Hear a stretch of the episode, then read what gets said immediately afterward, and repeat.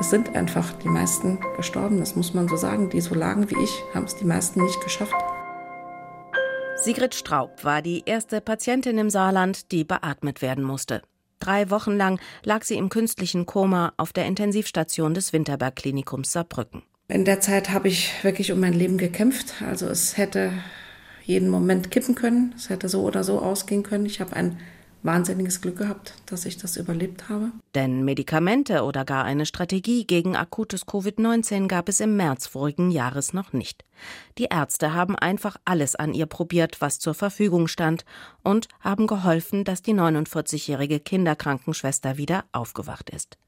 Diese drei Wochen Beatmung müssen die schwersten im Leben ihrer beiden Töchter und des Ehemanns gewesen sein, sinniert sie in der Rückschau. Die konnten halt mal einmal am Tag telefonieren mit den Ärzten und die konnten ihnen meistens halt auch nicht sagen, was mit mir los ist, sondern im Grunde ja, sie lebt noch. Also das ist, aber wir wissen nicht, ob sie morgen noch lebt und wenn man das halt dann so langsam begreift, was die Familie zu Hause durchgemacht hat, belastet einen das auch schon sehr. Das ist nicht so einfach. Weitere zwei Wochen muss Sigrid im Krankenhaus bleiben. Ja, und dann irgendwann liegt man da im Krankenhaus, kann nicht viel tun, weil nach drei Wochen künstlichem Koma geht halt wirklich nichts mehr. Man kann weder eine Zahnbürste selber am Mund halten, geschweige denn aufstehen oder sich fortbewegen. Die Muskulatur ist absolut weg. Ja, und dann fängt man halt langsam an, am Rollator die ersten Schritte irgendwann wieder zu machen. Man braucht jemanden, der einen duscht, der einem beim Anziehen hilft. Muskelaufbautraining, Logopädie, Physiotherapie. Sigrid hat sich die Hilfe, die sie wieder auf die Beine bringen soll, ganz allein organisiert. Habe dann aber irgendwann im Laufe des Sommers und dann gemerkt, dass ich das halt eben nicht alleine schaffe bin dann im Oktober und im November fünf Wochen dann in Reha gewesen, in, an der Ostsee, in der Klinik, wo auch schon viele andere Patienten halt waren, die post-Covid waren und die da schon so ein bisschen wussten, in welche Richtung sie uns so ein bisschen therapieren, dass so der allgemeine Muskelaufbau wichtig ist, das Lungenvolumen wieder aufzubauen, halt allgemeine Ertüchtigung wieder von allem, dass man so ein bisschen wieder so in die Nähe dessen kommt, wo man mal war. Die Sensibilitätsstörung im rechten Oberschenkel ist auch heute noch nicht weg. Zwischendurch sind Sigrid plötzlich die Haare ausgefallen. Herz und Lunge lässt sie sich nach wie vor regelmäßig untersuchen. Noch heute, eineinhalb Jahre nach der akuten Covid-19-Erkrankung, kann Sigrid in ihrem Job als Kinderkrankenschwester nicht wieder voll arbeiten. Seit Anfang des Jahres immerhin geht sie wieder Teilzeit auf Station. Ich bin aber an den Tagen, an denen ich arbeite, wirklich durch. Also das ist nicht wie früher, dass man da noch den Haushalt schmeißt und na gut, die Kinder sind jetzt groß, da muss man sich nicht mehr so kümmern, aber das merke ich einfach. Da muss ich halt dann wirklich mich ausruhen und mir an die Tage auch nicht so vollpacken, auch mit sonstigen Terminen. Ich bin dann auch irgendwann nicht mehr aufnahmebereit. Ein Buch lesen oder eine Unterhaltung mit der Familie sind dann nicht mehr drin. Das hätte ich auch nie gedacht, dass ich jetzt auch immer noch, nach einem guten Jahr jetzt, immer noch nicht wieder auf dem Stand bin, auf dem ich halt vorher war. 40 Prozent aller beatmeten Covid-Patienten, die die Akutphase überleben, entwickeln Long-Covid, ist die aktuelle Schätzung der Ärzte, und etwa 10 Prozent der leichteren Fälle. Warum es nur Schätzungen gibt? Weil keine zentrale Stelle, beispielsweise im Gesundheitsministerium, Long-Covid-Fälle erfasst. Offenbar hält es die Politik nicht für nötig, eine solche Datei anzulegen. Alter, Geschlecht, Vorerkrankung, all das wird bei Akut-Covid-Kranken erfasst, bei Long-Covid aber ist das noch alles Fehlanzeige.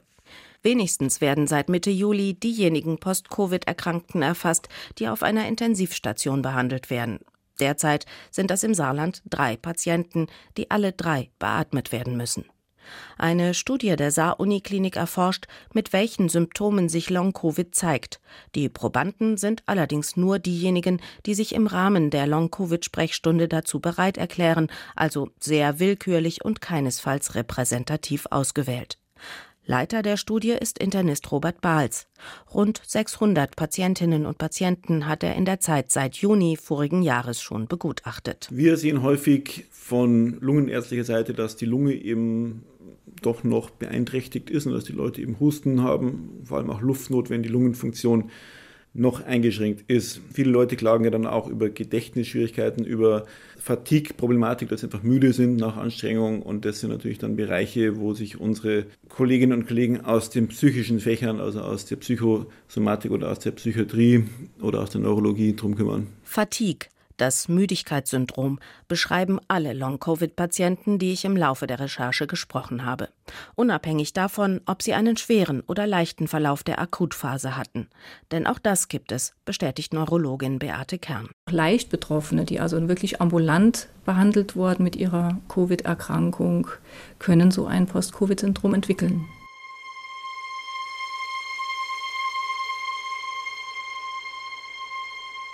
So wie Andreas Holl. Der 40-jährige Sachbearbeiter bei einem Automobilzulieferer bemerkte seine Covid-Erkrankung eigentlich nur an seiner Müdigkeit. Das war Ende Oktober. Im Dezember konnte er wieder zur Arbeit gehen, dachte, es ist alles wieder gut. Drei Monate später aber. Am 2. März morgens habe ich festgestellt, dass das, was ich tun möchte, nicht mehr funktioniert. Ich habe morgens beim mobilen Arbeiten zu Hause meinen Laptop angeschaltet, meine Programme gestartet und auf einmal, ich konnte mich nicht darauf konzentrieren, was ich machen möchte. Ich wusste nicht mehr, mit welchem Programm ich arbeiten soll. Und es war so, als hätte ich so einen, so einen richtigen Nebel im Kopf, der einfach verhindert, dass ich irgendetwas arbeite. Dazu kam dann auch, dass ich ständig wieder müde war. Da war ihm klar, das sind die Nachwirkungen der Corona-Infektion. Das da ist Post-Covid. Ich wollte das eigentlich gar nicht wahrhaben, weil ich immer gedacht habe, oh ja, das geht schon, das geht schon, das geht schon. Und ich habe dann gemerkt, es geht eigentlich nicht. Also habe ich mir Hilfe gesucht. Ich bin zu meinem Hausarzt gegangen. Er meinte zuerst, es wäre eine beginnende leichte Depression, hat mich dann an einen Psychotherapeuten verwiesen. Dieser begann dann mich zu therapieren auf Depressionen, vielleicht auch ähm, ein Burnout-Syndrom und während unserer Gesprächstherapie hat sich halt immer mehr herauskristallisiert, dass es nicht daran liegen kann, sondern dass es tatsächlich daran liegt, dass ich ständig erschöpft bin. Die Erkenntnis, das, was ich bisher immer gemacht habe, voll arbeiten und anschließend zu Hause mit der Arbeit weitermachen, im Haushalt helfen, den kleinen Sohn bespielen und dann vielleicht noch ausgehen, das geht nicht mehr. Diese Erkenntnis war sehr schwierig für Andreas und häufig anzutreffen, bestätigt Lungenfacharzt Kai-Uwe Reinhardt. Er hat seine Praxis in Saarlouis und sieht täglich zwischen 5 und 15 Post- oder Long-Covid-Patienten. Es ist ganz unstreitbar, dass dieses Müdigkeitssyndrom nach Covid-Erkrankung extrem belastend ist, extrem häufig ist bei dieser Erkrankung, das ist eben ein bisschen schwer zu ertragen. Das Tückische bei Long-Covid, häufig bleiben körperliche Untersuchungen ohne greifbaren Befund. Atemnot, ohne dass die Lunge eingeschränkt wäre, oder permanenter Kopfschmerz, ohne dass neurologisch dafür eine Erklärung gefunden wird, sind typisch. Diagnostiziert werden kann Long-Covid daher meist nur nach dem Ausschlussverfahren, sagt Hausarzt Michael Kulas. Sobald die Resilienz nach einer Covid-Infektion auf einmal gegen Null geht, muss sich im Prinzip eigentlich die Frage stellen, könnte es noch von woanders kommen als von Covid? Wenn der Patient eine gute Resilienz hatte über viele Jahre oder Jahrzehnte, bleibt eigentlich als äh, Diagnose fast nur die Long-Covid-Erkrankung übrig. Den ganzheitlichen Therapieansatz haben sich die beiden Reha-Kliniken im Saarland auf die Fahne geschrieben: Johannisbad in Orscholz und Bosenberg-Klinik in St. Wendel. Fachärzte aus den Bereichen Hals, Nasen, Ohren, Lunge, Psychologie und Neurologie entwerfen gemeinsam mit Therapeuten der unterschiedlichen Fachrichtungen individuelle Heilpläne für ihre Patientinnen und Patienten. Die neurologischen Symptome sind vielfältig, sagt Oberärztin Beate Kern. Fatigue, steht ganz oben auf der Liste. Patienten, die zu ihr in die Bosenberg Reha Klinik in St. Wendel kommen, haben zusätzlich Konzentrationsstörungen, Gedächtnisstörungen, Aufmerksamkeitsstörungen, psychische Störungen, Stimmungsschwankungen bis hin zu Depressionen, auch Ängsten, dann diffuse Schmerzsyndrome, angefangen von Kopfschmerzen, Gliederschmerzen, Muskelschmerzen, die natürlich auch den Allgemeinzustand sehr, sehr beeinträchtigen und dann auch die körperliche Belastbarkeit reduzieren. Seltener kommen Geruch- und Geschmacksstörungen oder Herzrhythmusstörungen vor. Lieber ich als die Kinder. Sagt Sandra Deifuß mit Tränen in den Augen. Die Infektion hat damals im Oktober vorigen Jahres ihr jüngstes von vier Kindern, der achtjährige Sohn, von der Schule mit nach Hause gebracht.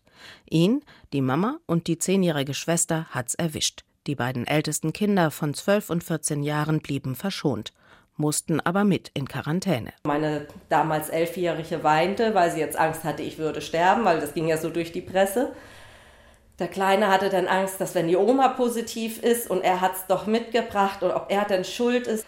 Die Kinder haben also viel mitgemacht in der Zeit, muss man sagen, Respekt an die Kinder. Sie haben nachts mich kontrolliert, wie es mir geht, weil sie ja merkten, ich hatte Schmerzen und ich habe gestöhnt und, und gehustet. Und dann kamen die Kinder und haben mich nachts kontrolliert. Sie haben sich um die Kleinen gekümmert. Ohne ihre beiden Großen wäre sie ganz schön verratzt gewesen, erzählt die Alleinerziehende. Ihr selbst ging es sehr, sehr schlecht. Fieber, Schmerzen, Nervenschmerzen, Hautschmerzen, Knochenschmerzen, Kopfschmerzen, Schwindel, Schwäche. Also an manchen Tagen habe ich mal gerade mal 250 Schritte pro Tag geschafft. Ich habe es nicht von meinem Wohnzimmer bis zur Haustüre hinbekommen. Weil sie als Altenpflegerin bei einer Sozialstation gut vernetzt ist, konnte sie sich die Medikamente auf dem kurzen Dienstweg organisieren, hatte Inhalator und Spritzbesteck zu Hause und konnte so wenigstens bei den Kindern bleiben und musste nicht ins Krankenhaus. Drei Wochen nach der Diagnose konnten alle die Quarantäne beenden. Die beiden Kleinen sind wieder ganz gesund. Mutter Sandra aber entwickelt Long-Covid mit ausgeprägtem Fatigue-Syndrom und extremer Konzentrationsschwäche. Man vergisst einfach. Die Soße koche ich, aber das Nudelwasser mache ich nicht.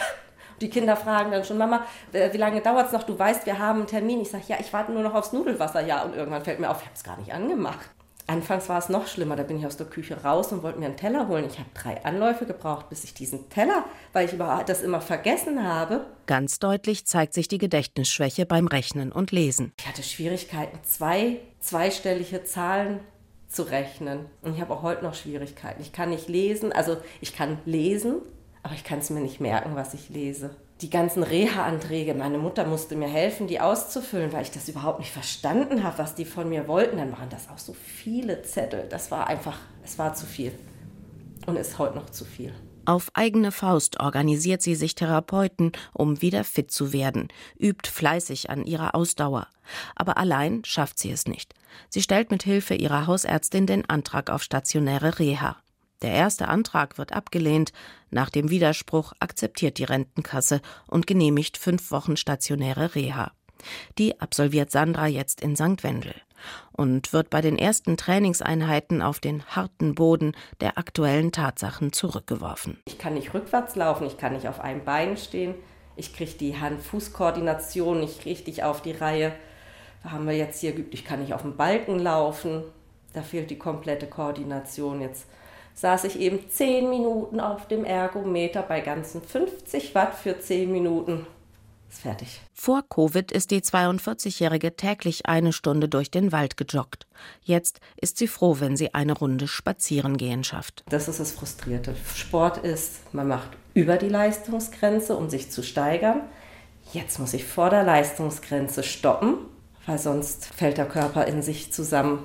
Gestern habe ich so viele Therapien gehabt, zum Schluss noch Ataxie-Training zur Koordination. Dann haben wir mit Reifen gerollt und die rollen die ganze Zeit und der Kopf. Also das war dann so viel, dass ich dann hinterher hier oben im Zimmer mit Schüttelfrost lag, weil dann der Körper einfach komplett erschöpft ist. Zu viel, zu schnell gewollt, das ist bei Long-Covid eine ganz schlechte Strategie, weiß auch Lungenfacharzt Reinhardt. Also ein übermäßiger Ehrgeiz, hier nun möglichst schnell wieder arbeitsfähig zu werden, sporttauglich zu werden, leistungsfähig zu werden, so wie man sein Leben vorher geführt hat. Ein übertriebener Ehrgeiz hilft da nicht. Im Gegenteil, da kennt man eher Rückschläge, sei es jetzt psychischer Art, dass man einfach frustriert ist oder sogar auch körperlicher Art. Ein Maß einzuhalten, das fordert, aber nicht überfordert, fällt vor allem leistungsorientierten Menschen schwer. Auch Armin Becker hat damit zu kämpfen. Als selbstständiger Unternehmensberater war er vor der Covid-Erkrankung gewöhnt, von morgens bis abends durchzuarbeiten und anschließend mit der Frau noch zum Tanzen oder Golfspielen zu gehen. Davon aber ist der 63-Jährige auch ein Dreivierteljahr nach seiner akuten Covid-Erkrankung noch weit entfernt.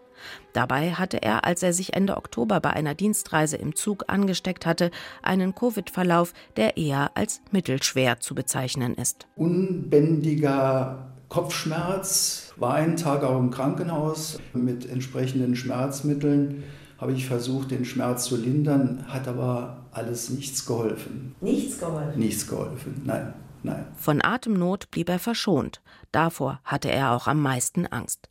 Aber Müdigkeit, Konzentrationsschwierigkeiten und Schwindel blieben und gingen auch bis ins neue Jahr hinein nicht weg. Zunächst habe ich gedacht, naja, es ist vielleicht die Frühjahrsmüdigkeit, äh, die mir zu schaffen macht, aber die Symptome waren dann doch so heftig und so stark, ähm, dass es das eigentlich nicht sein konnte. Und vor allen Dingen war ich ein Mensch, der im Berufsleben äh, voll und ganz drin war, der täglich zwischen 10 bis 12 Stunden gearbeitet hatte.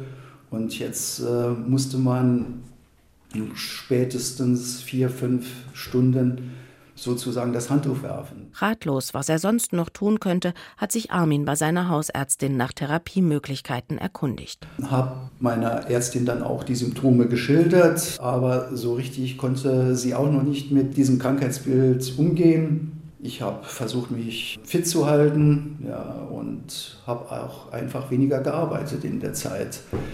Äh, ansonsten gab es keinerlei Therapie. Gelindert haben sich Armins Symptome durch die Impfung im Mai.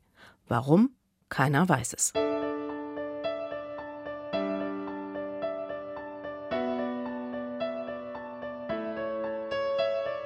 Ratlosigkeit aller Orten.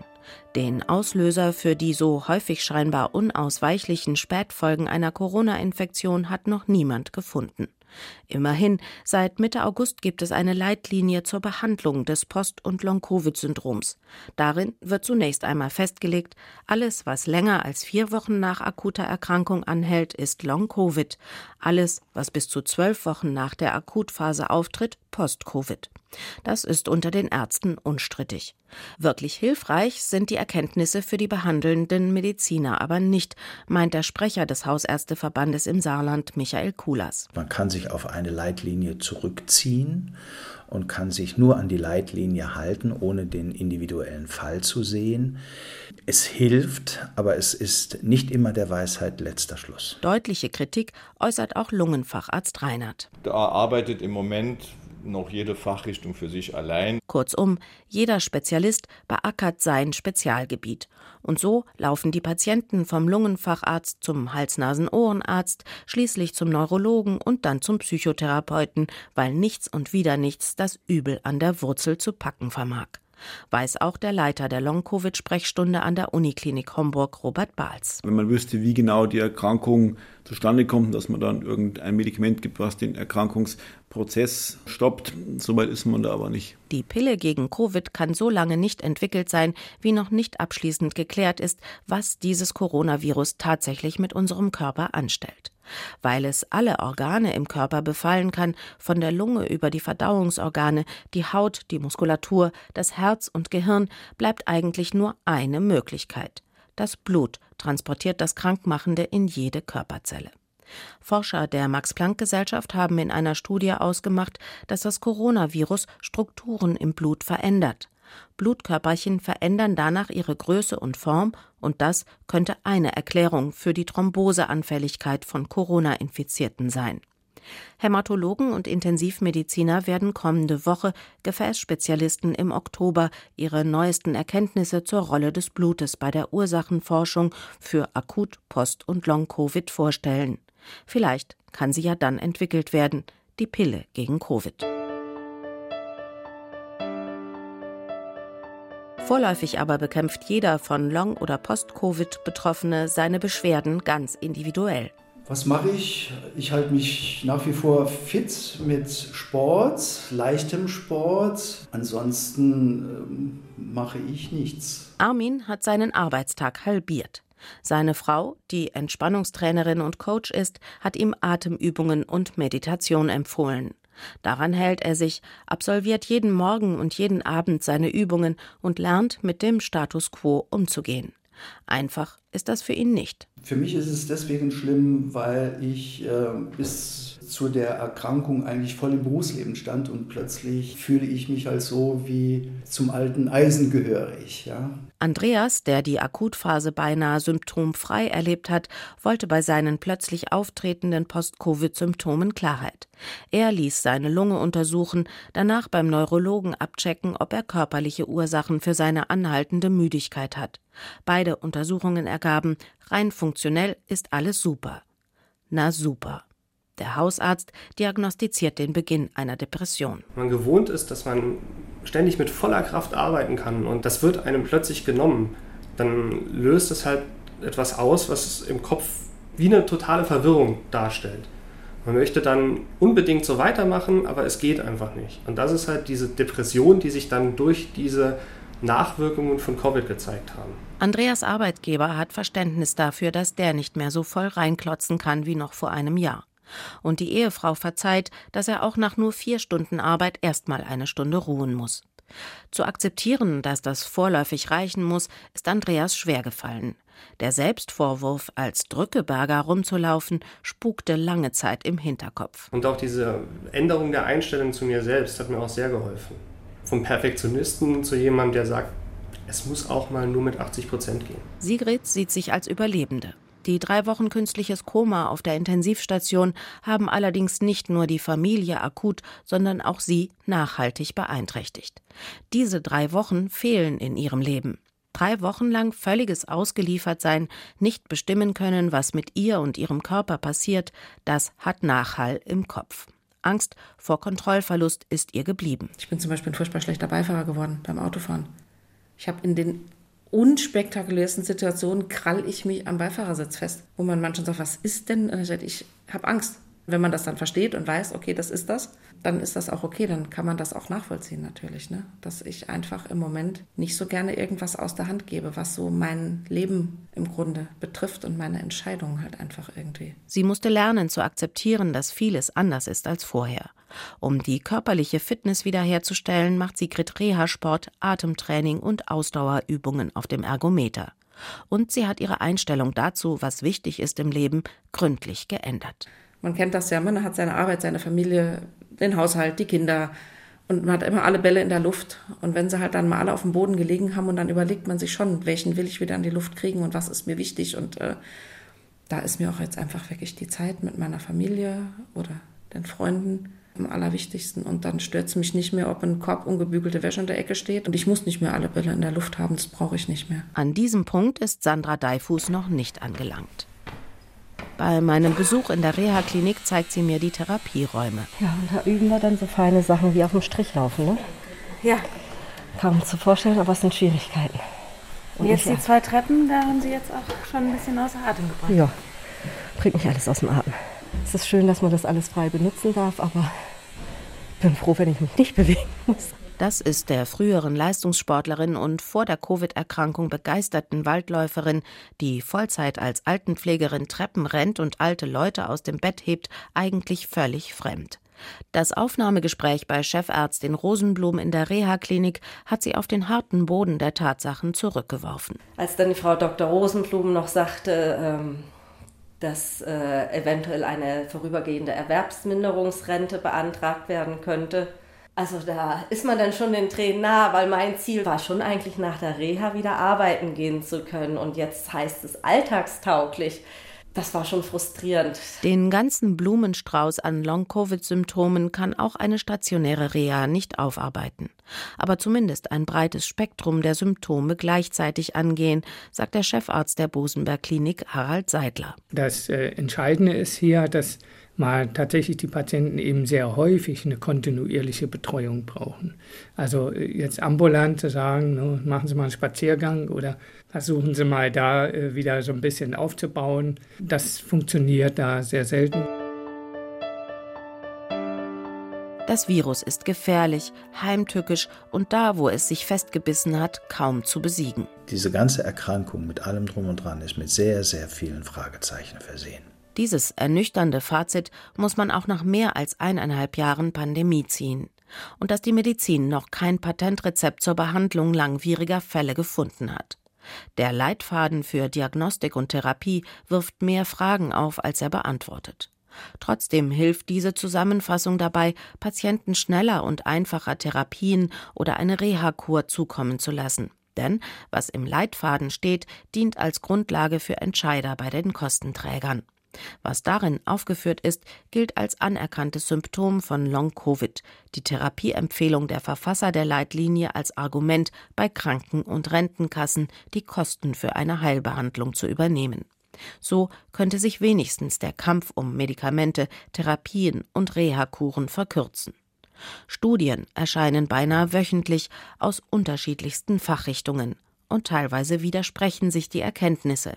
Aber, so meint Hausarzt Sprecher Kulas, es sind alles kleine Puzzlesteine, die aber noch zusammengefügt gehören. Also ich denke, jede dieser Studien hat erstens ihre Berechtigung und hat auch ein Ergebnis gebracht, was es sich lohnt zu diskutieren. Aber jede einzelne Studie, die gemacht wird, als absolutes Ergebnis zu sehen und zu sehen als äh, der Weisheit letzter Schluss, ist sicher der falsche Ansatz. Ein nationaler Aktionsplan Post-Covid wurde bereits im Juni von den Gesundheitsministern der Länder eingefordert. Der aber bleibt wohl Aufgabe einer neuen Bundesregierung.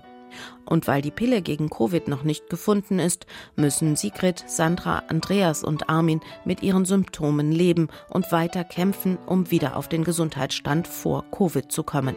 Vielleicht. Irgendwann.